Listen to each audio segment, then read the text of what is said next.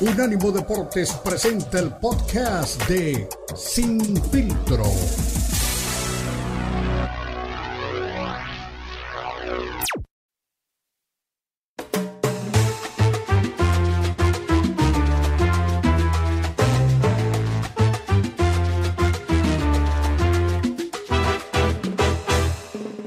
Arrancamos la segunda hora de Filtro. Recuerda, estamos en Ánimo Deporte, incorpora esta mesa de información, un gran amigo de la casa, uno de los eh, periodistas eh, más incisivos eh, a nivel deportivo en México y por supuesto también miembro de la familia de Ánimo Deportes. Me Marco Patiño, ¿cómo estás? Adelante. Cristian, mucho gusto, un gusto, un placer estar aquí este, contigo en Sin Filtro para iniciar la semana, ¿no? Una semana cargada, ya está lista la, la Serie Mundial y y pues la NFL por ahí, este, pues ya empieza a definirse un poquito más, ¿no? De cuáles son los equipos que van a ser contendientes en realidad. Exactamente, finalmente tenemos eh, una serie mundial entre Filadelfia y Houston. Creo que eh, pocos eh, tenían pronosticada esta serie mundial. Se quedan afuera los Dyers, se quedan afuera los Yankees, se quedan afuera los Padres de San Diego. Ahora vendrá entonces una serie mundial con sellos históricos, sobre todo por la buena eh, temporada que ha tenido eh, los Phillies, ¿no? Eh, entonces, hablando de, lo que es béisbol, no podemos decir que, bueno, que le, que le resta brillo el no tener a, jugadores como Julio Urias y, por supuesto, todo lo que traían los Yankees, pero bueno, una, una serie mundial muy justa, ¿no? Para lo que hicieron todos los equipos. Sí, completamente, y sobre todo que, que, ambas finales de, de, de, conferencia pues fueron contundentes, ¿no? 4-1 por su parte los Phillies, que buscarán una nueva serie mundial desde el 2008, ¿no? Este, que no ganan. Por ahí este, los Astros también que han sido un equipo que, que ya nos ha acostumbrado a estar en, en situaciones importantes, en, en, fases importantes, pues también le pasaron por encima a los Yankees que no metieron ni las manos. Yo por ahí había leído que expertos decían que, que si iba a, seis juegos, pues ¿cuáles seis juegos? 4-0 este, pues la temporada de Yankees se quedará, quedará para la historia, ¿no? Por el récord de Aaron Judge con de los cuadrangulares en la americana, pero pues al final de poco y nada, ¿no? Solamente será, anécdota, Cristian. Exactamente, ya 13 años eh, sin que los mulos de Manhattan puedan estar presentes en el clásico eh, de octubre. Y también, eh, pues los Astros terminan siendo pues ya como que una piedra en el zapato para el equipo de Nueva York, eh, la verdad que podemos decir que el equipo eh, de Houston, pues, pues, le tiene ya la medida, ¿no? En cuanto a serie, series de campeonato a, los Yankees y los ha dejado fuera en cuatro oportunidades de postemporada, 2015, 17, 19 y 2022. Es decir, la última década es prácticamente el talón de Aquiles el equipo de Houston. Así es, este es un eh, es su su némesis, ¿no? Como se dijera, es, son cuatro consecutivas. Los Yankees, pues ya es bastante tiempo, 13 años, como dice, sin llegar a la Serie Mundial. Pues esto, si lo hubiéramos pensado a principio del milenio, pues no lo hubiéramos creído, ¿no? Los Yankees, 13 años, parecía que estaban cerca, tenían de verdad un equipazo, una, un gran inicio de temporada. Por ahí, este, algunas lesiones hicieron que que pues no, no, no, pudieran terminar como hubiesen querido, ¿no? La temporada, pero eran el principal candidato, por lo menos a mitad de temporada, los Yankees eran el principal candidato o uno de los principales, y al final, pues con las manos vacías, una vez más, se están acercando, ¿no? No lo podemos decir, al igual que los padres, ¿no? Este, se han ido acercando año con año, han ido subiendo un poquito el, el, el, nivel y acercándose a la Serie Mundial, pero por si, si siguen sin llegar, este, Cristian. Exactamente, sí que uno de los clásicos del, del béisbol eh, mundial, los eh, Yankees de Nueva York se quedan nuevamente fuera, se quedan, no digamos un pasito, se quedaron a una, a una serie de llegar a la, serie mundial. y no podemos negar, como repetimos, que el equipo de Houston simplemente la tomó a la medida y viene a convertirse pues en un favorito, ¿no? Para ganar ese clásico de otoño. Sí, los favoritos son ellos y hablando del tema de los Yankees, pues sí, decimos un pasito porque se quedaron en la instancia previa, pero los barrieron.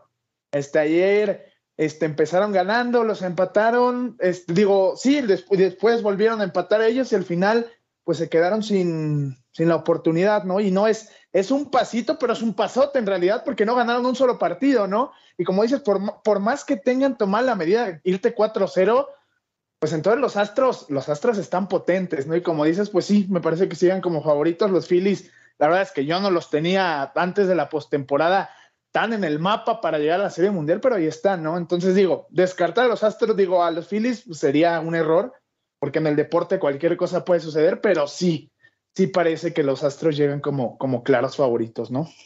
Los Phillies eh, empecinados con Bryce Harper, que ganó el premio al, jugador más valioso y ligando 28, bueno, victorias y 8 derrotas en la serie de campeonato, conectando un jonrón que terminó sellando la clasificación a la serie mundial. Eh, en el tema de los Yankees, no llegan desde el 2009 ¿no? Eh, a, la serie mundial y lo hicieron en esa oportunidad, curiosamente, ante los Phillies de Filadelfia, que le dieron su título número, 27 eh, del béisbol mundial. Entonces, pues ya empieza a acrecentarse lo que es la ausencia del equipo neoyorquino en estas fases y por supuesto toda la gente que, que, sigue a este equipo está pues lamentando que no pudo, pues con un equipo de los Astros que simplemente le pasó por encima, lo arrolló. Lo arrolló completamente y sí, parece que eso, digo, los Yankees son un equipo de dos dígitos, ¿no? 27, bueno, 27 títulos, este, 26 contra uno de los Astros, contra dos de los Phillies. Son equipos que a lo mejor no están tan acostumbrados históricamente a estar ahí, pero en el deporte es así, ¿no? El que llega en mejor momento, el que es contundente y a lo mejor son inicios, ¿no? De eras. Y el de los Yankees, yo no digo que ya se ha terminado la era de éxito de los Yankees, pero 13 años es, pues el gigante está dormido, ¿no? Bien se dijera. Y sí creo que, que ha sido las dos victorias en ambos, en ambos duelos, en ambas series de, campeonatos, pues fueron contundentes, ¿no? Este, los padres por ahí intentaron reaccionar, no lo lograron, y los Yankees, pues nunca reaccionaron por momentos de cada partido, pero al final un 4-0 no podemos hablar de injusticia, es contundente y es completamente justo, Cristian. Exactamente, así que eh, le recordamos, Phillies de Filadelfia contra Astros de Houston son los nuevos eh, eh, huéspedes de la Serie Mundial del Béisbol eh, mundial. Tenemos el clásico de otoño esta semana, arranca el viernes el primer juego de, esta serie. Por supuesto, usted escuchará todos los detalles, todas las informaciones de este clásico de otoño aquí en Unánimo Deportes. Mi estimado Marquito, también hubo fútbol americano, estamos cerca de la pausa, pero eh, quiero empezar a abrir como un, tema, ¿no? Con, el, con, los... Eh, con los equipos favoritos de la NFL, los Bills de Buffalo creo que siguen siendo hasta el momento grandes favoritos y también los jefes de Kansas City están ya también como haciendo pues un pasito no adelante del resto de equipos para poder colarse y, soñar con el Super Bowl.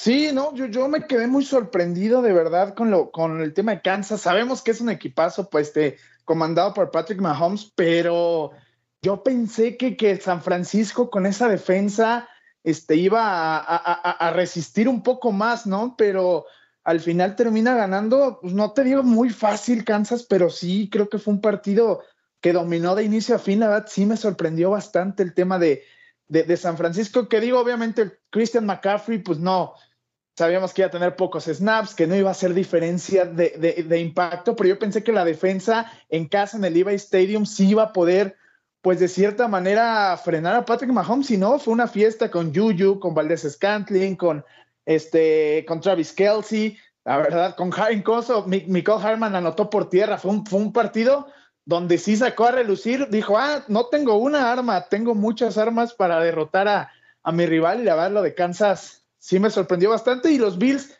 pues los Bills creo que son el candidato, ¿no? Creo que este año sí, si no ganan el, Super Bowl o si no por lo menos llegan al Super Bowl, ya será un fracaso porque son año tras año que por una u otra cosa se han quedado fuera. En esta temporada sí creo que tienen todo para llegar, pero si se encuentran con Kansas en una potencial este, final de conferencia, ya no sabría qué podría pasar, ¿eh? Exactamente. Mi estimado Marquito, te pido que te nos acompañes un segmento más. Vamos a la pausa y regresamos con todos los temas relacionados a la fecha 7 de la NFL.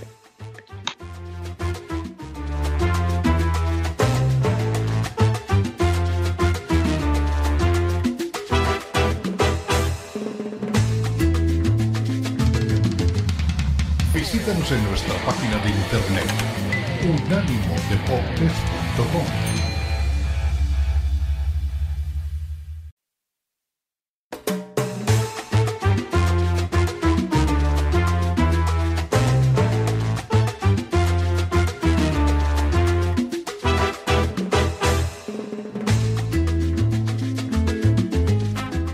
Fecha 7 de la temporada de la NFL, partidos eh, muy, pero muy eh, cerrados, mi estimado Marquito, partidos que realmente nos dejaron pues un panorama mucho más eh, claro en cuanto a los equipos favoritos para poder llegar al Super Bowl, o que poco a poco empiezan a postularse para llegar al Super Bowl esta semana. Tuvieron su bye week dos equipos, a los Bills de Buffalo fueron el primer equipo y el otro también fue el equipo de, los, de las Águilas de Filadelfia. Así que equipos que tienen grandes posibilidades de llegar al Super Bowl no estuvieron en esta fecha. Eh, sí los tuvieron eh, Cardenales contra Santos de Nueva Orleans, una victoria 42-34 del equipo de Arizona. Eh, un partido también entre Baltimore y Cleveland, victoria para los Cuervos de, Baltimore 23 a 20. Los Bucaneros de Tampa Bay, mi estimado Marquito, y de eso vamos a ahondar un poquito contigo, perdieron 21-3 y tienen marca de 3 y 4, así que lo de Tom Brady nos ha funcionado realmente eh, como un revulsivo, el que todo el mundo pensaba y ha dicho también ya Tom Brady que no se quiere retirar todavía. 35-17, victoria a los bengalíes, actuales subcampeones de la NFL frente a los Falcons de Atlanta. Mejora los números de los bengalíes a 4 y 3. Los Leones de Detroit siguen pues eh, con una temporada para el olvido. Perdieron 24 a 6 frente a los Vaqueros de Dallas, mientras que los Gigantes de Nueva York vencieron 23-17 a los Jaguares de Jacksonville. En otros eh, resultados, los Titanes se dan cuenta a los Potros 19 a 10, mientras que los Commanders de Washington vencen 23-21 a los Empacadores de Green Bay. Los Jets de Nueva York vencen 16 a 9 a los Ponies de mi gran amigo eh, Beto Pérez Landa, los Broncos de Denver, mientras que los Raiders vencen 38-20 a los Tejanos de Houston.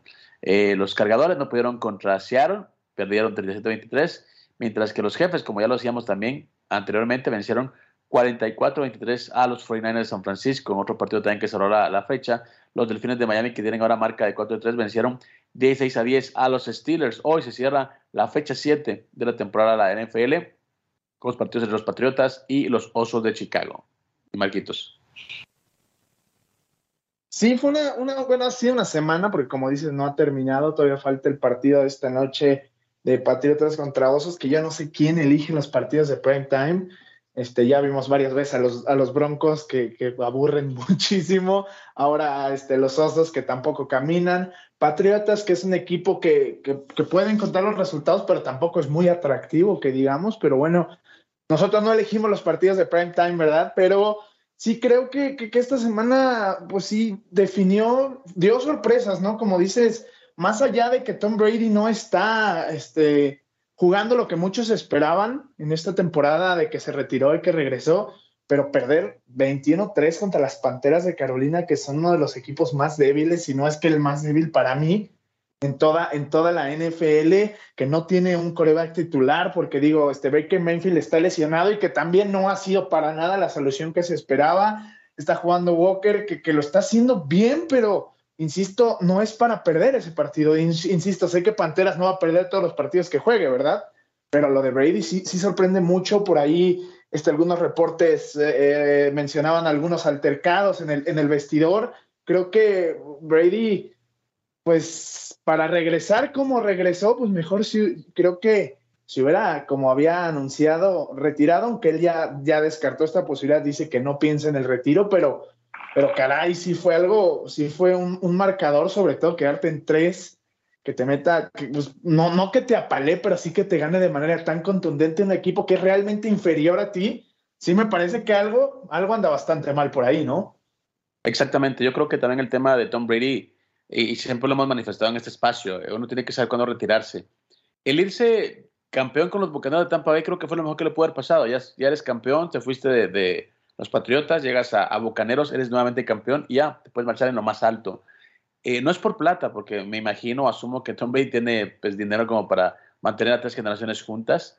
Eh, sí te gusta el deporte, sí amas el deporte, pero mm, hemos visto tantas veces eh, jugadores de fútbol que no se retiran a tiempo, peleadores que no se retiran a tiempo y finalmente en, el, en lo último de su carrera posiblemente dan pues una, una imagen muy, pero muy penosa, ¿no? El tiempo no pasa en vano y luego Tom Brady saliendo a decir, no, pues el, el, retiro no pasa todavía por mi mente, no pasa todavía por mi cabeza, pues me da mucho que pensar, ¿no? Porque realmente creo que el equipo no anda bien y, y, es muy fácil, ¿no? O sea, por todo el liderazgo que tiene él, por toda la imagen que él maneja y que mueve para los bucaneros, al final de cuentas él será el máximo responsable si este equipo no llega a buen puerto. No, claro, y sobre todo, como mencionas, después del Super Bowl, yo entiendo que haya querido regresar una más, ¿no? a lo mejor intentando repetir, hacer el back-to-back, que era prácticamente imposible, ¿no? Porque había equipos mucho más poderosos ahí.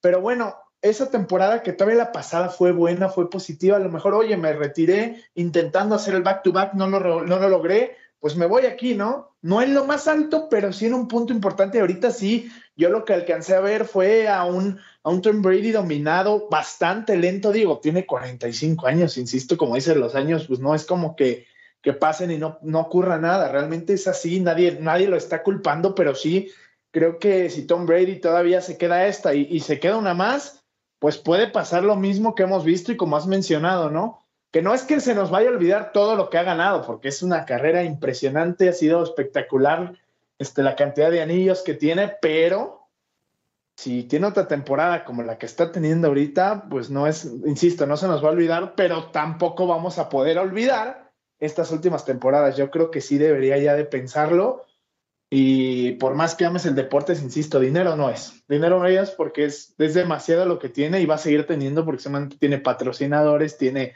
otro tipo de, negocios que dinero nunca le va a faltar ni a él, como dices, ni a tres o cuatro generaciones para, para el futuro, ¿no? Claro, y sobre todo porque hablamos de, pues, de quien consideran que es el máximo quarterback en la historia de la NFL. Eh, y te repito, a mí sí me gusta que la gente se retire en lo grande, ¿no? Como campeones. Eh, lo he visto como en jugadores. Recuerdo cuando Cristiano Ronaldo se, se fue del de Real Madrid, hizo después de ganar una Champions y sorprendió a todos diciendo me voy. Y todos como, ¿cómo que te vas acá de ganar la Champions? No, me voy, me voy. Y, y, se fue y ya, pues su carrera no fue la misma.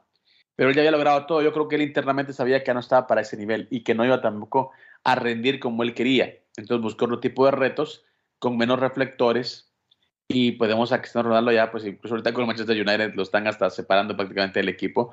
Eh, y con Tom Brady ya eh, razonado el tema fútbol americano, un tipo que no le puedes pedir más, un tipo que no puedes criticarle ya nada, es un tipo que realmente estuvo ahí, eh, ganó todo lo que podía ganar y en el 2021 cuando terminó el Super Bowl, cuando le gana a los jefes de Kansas City de Patrick Mahomes, yo creo que era decir, ¿sabes qué? Ya hice todo lo que, lo que pude, hice todo lo que quería, me cambiaron de equipo, me sacaron los Patriotas, vine aquí y soy campeón una vez más. Es decir, ahí, bye, chao soy the GOAT, soy el más importante. Entonces, pues ahora verlo ahí, como tú dices, también lo veo muy lento, lo veo ya fuera de ritmo y es normal, o sea, es un tipo de 45 años, ¿no? O sea, yo creo que el tiempo no perdona a nadie. No, no, absolutamente no perdona a nadie y es una, no una lástima porque tampoco creo que esté en el peor nivel posible. Hay otros peores y que son mucho más jóvenes, pero, pero sí creo que, que estamos tan acostumbrados a ver a Brady hasta arriba digo, siete, siete anillos, digo, tiene más, tiene más Super Bowls él que cualquier, que cualquier franquicia. Imagínate nada más lo de lo que estamos hablando. Estamos tan acostumbrados a ver a Brady disputando este pues las cosas grandes y ahorita digo no es que esté fuera, tal vez los bucaneros reviven, tal vez los bucaneros se meten a postemporada y Brady vuelve a hacer lo que sabe, ¿no? Pero en este momento no se ve cómo. Acaban de perder un partido que no puedes perder, ¿por qué? Porque las Panteras insisto, son uno de los peores equipos, ni siquiera tienen en este momento un coreback titular. Este ya está Sam Darnold, regresó de la, de la reserva de lesionados. Eh, puede ser que a lo mejor él juegue, pero en este momento es un equipo que acaba de perder a Christian McCaffrey. Digo, lo puso en el mercado, no es como que lo haya perdido, pero lo único bueno que tenía Panteras era Christian McCaffrey, ya no está. Y aún así le ganó fácil, fácil, fácil contra un Tom Brady que tiene, que, que, por más de que él no sea el mejor o, o, o, no esté en su mejor momento, tiene armas importantísimas. Tiene Mike Evans, tiene esta Leonard Fournette, tiene a, a, a, Chris Godwin, tiene a Cameron Braid, está por ahí Julio Jones lesionado, que cuando regrese seguramente será un arma importante. Realmente no se puede quejar porque no está bien cobijado. Tiene una línea ofensiva importante que armaron justamente para protegerlo, para que tuviera tiempo para lanzar. Entonces, no está funcionando y como dices, no está funcionando todo, pero el principal responsable, o al menos a quien vamos a poner como responsable, es a él. Totalmente de acuerdo. Mi estimado Marquito, un abrazo. Gracias por siempre ser parte de Unánime Deportes. No, muchas gracias. Saludos. Era Marquitos Patiño trayéndonos un insight acerca de, primero de la Serie Mundial y también ahora de lo que es la NFL, fecha 7 de la misma descansaron los Bills de Buffalo y también el equipo de las Águilas de Filadelfia y siguen también ahí dando mucho de qué hablar las participaciones de Tom Brady. Una pausa al volver tenemos un invitado especial también de MMA 1 para hablarnos de qué fue lo que pasó en Abu Dhabi y en esta cartelera del UFC 280.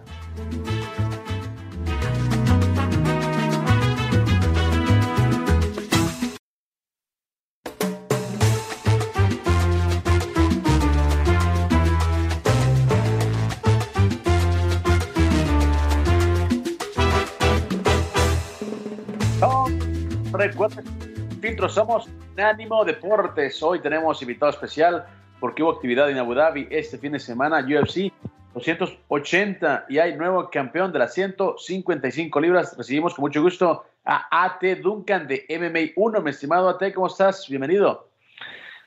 Hola, ¿qué tal? ¿Cómo va todo? Todo muy bien, todo muy bien AT. Y bueno, con, una, con un nuevo campeón eh, en, la, en el peso ligero del UFC, una pelea entre Charles Oliveira, brasileño que traía pues una amplia racha de victorias, contra un Islam Makachev que sigue mostrando que la escuela de Nurmagomedov y compañía pues sigue dando frutos, ¿no?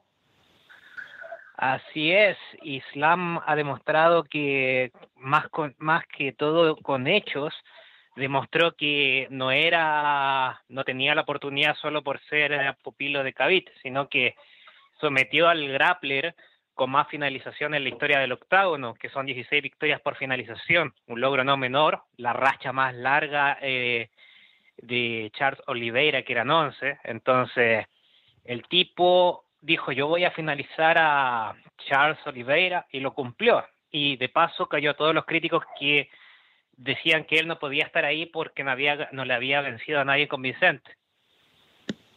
Y bueno, y ahora lo hizo de una manera convincente ante, como dices, un peleador histórico ¿no? del UFC como Charles Oliveira. ¿Tú cómo lo ves? ¿Crees que va a haber una revancha inmediata? ¿Crees que hasta ahí llegó pues el tema de, Oliveira o lo ves factible que van a enfrentarse?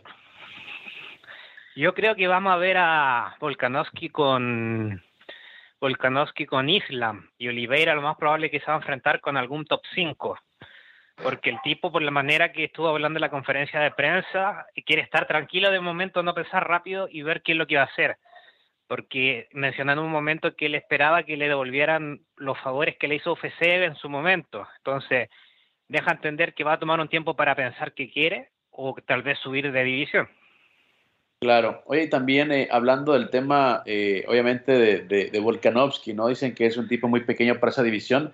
Sin embargo, cuando lo vimos ya que lo llamaban a, a, la jaula, pues yo creo que la diferencia no es tan grande, ¿no? Entre Islam y, y Volkanovski. Sería una pelea realmente muy, pero muy disputada es que en este caso uno puede ser grande, el otro puede ser pequeño, pero Volkanovski es algo pequeño, pero es un pequeño tanque. ¿Qué me refiero? Que el tipo, a pesar que se ve de, menor, menor estatura, el tipo tiene una facilidad de llevarte a la lona, de trabajarte, de pasar la guardia, de montarte. Entonces, el tipo se le mira un poco de menos por la estatura, pero en su, podría decir que está en una posición que se merece ser el próximo retador al cinturón ligero si lo desea. Claro. Eh, ATE, eh, por supuesto, fue una cartelera que, la vimos una vez más allá en Abu Dhabi, un territorio que está convirtiendo también en, el escenario o en la casa de, del UFC cada año. Eh, ¿Crees que llenó las expectativas la cartelera del UFC 280 allá? Yo vi la cartelera del UFC 280 no tan explosiva. Las últimas peleas fueron las que salvaron. Pero en general, la cartelera principal valió la pena. Ahora, Abu Dhabi, obviamente, es un negocio que no se debe pasar por alto, porque es un negocio que mueve millones y le da otro plus a cualquier evento que realice un evento allá. Exactamente. Otras eh, peleas que tuvieron también lugar en, en, en esa, en cartelera era una noche con, mucho por definirse, ¿no? Uno de los combates, Aljam Sterling contra, contra eh, Dillashaw y también la pelea que mucha gente, que mucha gente esperaba para saber de qué está hecho eh, Sean O'Malley. Gana en una decisión muy, pero muy discutida sobre Peter Jan. Eh, mucha gente vio ganar al ruso, fue una decisión dividida que ahora pues le permite a Sean O'Malley seguir escalando dentro del ranking. Sí, yo la verdad no lo vi ganar. Vi que sí vi que sorprendió porque eh, no se dejó intimidar por la experiencia del ruso, incluso se fue a los golpes y estuvo relativamente parejo. Pero en el tema de lucha, eh, el ruso fue hizo más dominio, eh, dominó más minutos, entonces yo la, yo la veo 29-28, quizás 30-27, eso depende del juez de turno. También está el media culpa que hay mucha comisión atlética tienen el error que llevan a gente que solamente ve boxeo y que no estudia mucho la MMA, y eso le pasa la cuenta cada cierto tiempo a las artes marciales mixtas en este tipo de combates. Claro, porque pues, realmente eh, si vamos al tema de la puntuación o al, al, tema de de juzgar una pelea, siempre hemos eh, dicho o siempre sabemos que el tema de los derribos, de los takedowns, siempre es un puntaje importante para cualquier peleador. Claro, porque por ejemplo, eh, el boxeo, por ejemplo, es solamente golpe, pero es un hecho que en, un, en una pelea de MMA, por lo menos el 50% de una pelea te puede terminar en finalización o knockout o decisión. Entonces, falta que sepan más, por ejemplo, de jiu-jitsu, de raspar, de montar la guardia, de saber cuándo está ganando por iniciativa, cuándo no está ganando puntaje por estar pasivo en la lona. Entonces, esos son plus que los jueces de ahora deberían tener para marcar la diferencia y no cometer estos errores que dañan la reputación del deporte a corto plazo. Claro, ¿cuál sería entonces el próximo paso para, para Sean O'Malley luego de esta victoria sobre Peter Jan? Siempre se habló tanto eh, sobre si este peleador que es uno de los consentidos del UFC puede tener una pelea titular. Yo creo que luego de la pelea ante Chito Vera, eh, que terminó por lesión del mismo, quedamos todavía con, con, pues, con las ganas de verlo ante un rival de peso, ¿no? Y Peter Jan sí lo fue, pero ahora decimos, bueno, ¿y ahora qué? ¿Será que sí va a ir por el título? ¿Será que sí es real este chico? Yo creo que debería tener la revancha con Chito Vera, para no dejar dudas de que merece la oportunidad del cinturón. Si ahora le gana, si ahora le llega a ganar a Chito Vera, va a demostrar que merece la chance al cinturón pero la lesión en sí al tobillo le pasó en la cuenta y en su imagen y reputación. Por eso crea anticuerpos cuando el tipo gana un combate. Perfecto. Y en la otra pelea de Dillashaw contra Sterling, vimos a una TJ fuera de forma, ¿no? Como que sí, esta ausencia eh, por suspensión no le cayó tan bien. Yo quedé con la impresión que cuando lo llevaron a la lona se le dislocó el hombro y eso le pasó en la cuenta en la mayoría del combate. Claro, y también él decía, ¿no? Que se de hecho, se había lesionado durante el campamento, pero que no había querido soltar la pelea, no había querido tirarla, y que eso le había, pues, también eh, jugado en contra en este combate. El tema es que, bueno, TJ ha sido un tipo que de vuelta, un tipo que, que, ya fue campeón de la división, campeón de las 135 libras, y creo que después de este combate también estaremos viendo una nueva versión de TJ, ojalá que sea la más eh, fuerte, que sea la más fina, porque realmente cuando TJ está conectado, cuando está realmente enfocado en lo que tiene que hacer, es un tipo que puede pues, vencer a cualquiera. Sí, lo que pasa es que los peleadores no saben priorizar la, integridad física a la integridad de reputación. ¿A qué me refiero? Si tú ves que tu cuerpo está con una dolencia y esa dolencia te está pasando a la cuenta más evidente en cada entrenamiento, yo personalmente si estuviera en su equipo yo lo hago que descanse, que se recupere, que pelee como corresponde, ya que eso le daña el récord y el caché a cobrar en próximo combate. Exactamente. Ok, Ate, mira, te quiero pedir un favor. Estamos ya cerca de la pausa. Al volver, quiero que me hables un poquito cerca de One FC. Sé que ustedes son, pues, parte de la comitiva de comunicación en español de esta nueva plataforma de MMA y quiero que me digas un poquito acerca de lo que tuvieron la semana pasada porque entiendo que tuvieron también una cartelera de primer nivel. Así que vamos a la pausa, regresamos para rematar eh, sin filtro hablando de temas de artes marciales mixtas.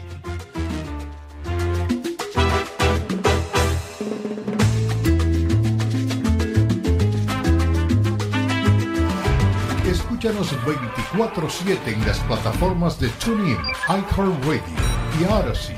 A-U-D-A-C-Y. Odyssey.com.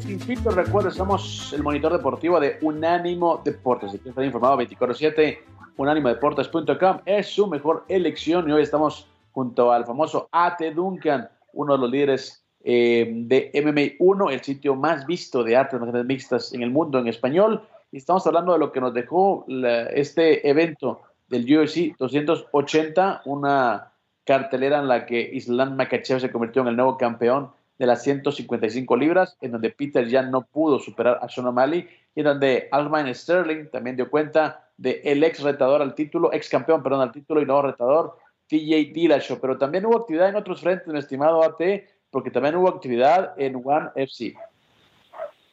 Así es, en Malasia. One decidió ya con la pandemia del COVID casi ya regulada empezar a volver a los viejos territorios y ahora fue al volvió al Kuala Lumpur para One 162 y el One on Prime Video 3. Perfecto. Cuéntame un poquito acerca de lo que es One y por qué está tan, tan, tan fuerte, porque está impactando tanto ahora en la, comunidad latina y obviamente por el biotipo de peleadores creo que sería importante una presencia más, más, más cercana y más eh, eh, constante ¿no? de peleadores latinos. Lo que pasa es que One está tomando un nicho que UFC no tomó antes y que mucha gente no se da cuenta eh, cuando ve mucho MMA. Por ejemplo, tú en UFC ves solamente artes marciales mixtas.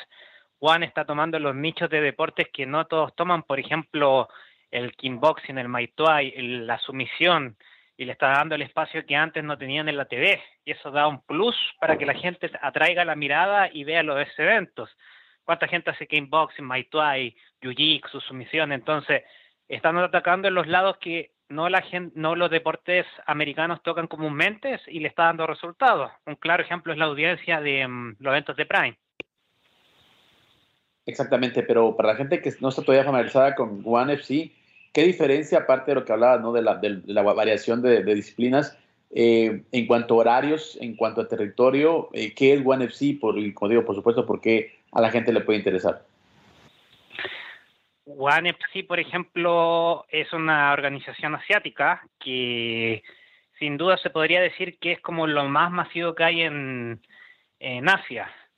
Logró tomar el espacio que no, no logró tomar Rising, que no logró tomar Sengoku, que no logró tomar Dream, que son organizaciones que nacieron tras la, el cierre de Pride. Entonces han hecho un buen trabajo y el tema también, aparte, que tienen el plus que a los peleadores les pagan mucho mejor que en otros eventos y ellos valoran aquello. Es como una persona que va a pelear a PFL o va a pelear a One porque no, quizás no es otra organización de gran nombre, pero están asegurando más estabilidad laboral. ¿Cuál es el próximo evento de One y, qué figuras podemos hablar que tiene en este momento la organización? La organización en este momento firmó un contrato con, está firmando contrato en América Latina, ya entró a Brasil, eso es cosa de tiempo para que entre al resto del país. En este caso tenemos, por ejemplo, a Viviano Fernández, tenemos a John Lickeden, tenemos a Reine de, de Denier, que eso en mi opinión es como el mejor talento que hay en la actualidad. También tienes a tienes a Angela Lee, que es considerada una de las mejores propuestas femeninas fuera de los Estados Unidos. Y también tienes a los hermanos Rotuolo, que son las gran, la gran, los gran fenómeno de la, del grappling. Con solo 19 años, Kate se coronó campeón y sometió a su rival. El chico en evento que va de grappling, el, espectáculo, vende. Tú escuchas su nombre, la gente lo va a ver. Un claro ejemplo fue como dominó en el Abu Dhabi que se hizo ahí desde Las Vegas. Claro, así que para que toda la gente esté pendiente de lo que podría traer, pues One FC que ya está en territorio estadounidense a través de la imagen de, de, Prime. Entonces, Prime Video están trayendo los eh, eventos de One FC. Mi estimado, ate un abrazo, gracias por participar en Sin Filtro por supuesto sabes que es tu casa. Igualmente, éxito en todo y buena semana para todos los que les escucha. Gracias, era Ate Duncan, la voz importante de MM1, el tipo que lidera todo el plano editorial en el website que tiene más vistas a nivel mundial, es el, website histórico de las artes marciales mixtas en Latinoamérica. Recuerden, esto es Sin Filtro y por supuesto esto es Unánimo Deportes. Con esto llegamos al final de una edición más de Sin Filtro. Por supuesto, no se puede pegar de la promoción 24/7 de todos los eh, temas que estamos también eh, incluyendo en el, en el, website, de todo lo que estamos poniendo en el, sitio eh, de unanimedeportes.com. Tendremos también cobertura desde Qatar. Más adelante le diremos el equipo que estaremos allá reportando desde el territorio mundialista para toda la gente que sigue Unánimo Deportes. Así que recuerden, nos escuchamos el viernes. Esto fue Sin Filtro.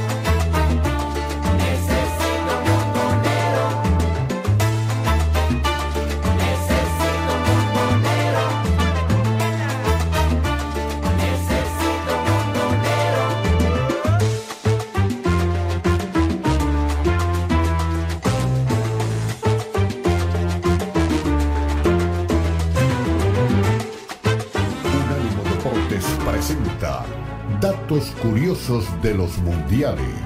El club más antiguo de España es el Recreativo de Huelva, que fue fundado el 23 de diciembre de 1889. Tiene 133 años de antigüedad. La competición de fútbol más antigua del mundo es la FA Cup inglesa, fundada en 1872. 90 segundos es el cambio de tiempo que Este fue el podcast de Sin Filtro, una producción de Unánimo Deportes.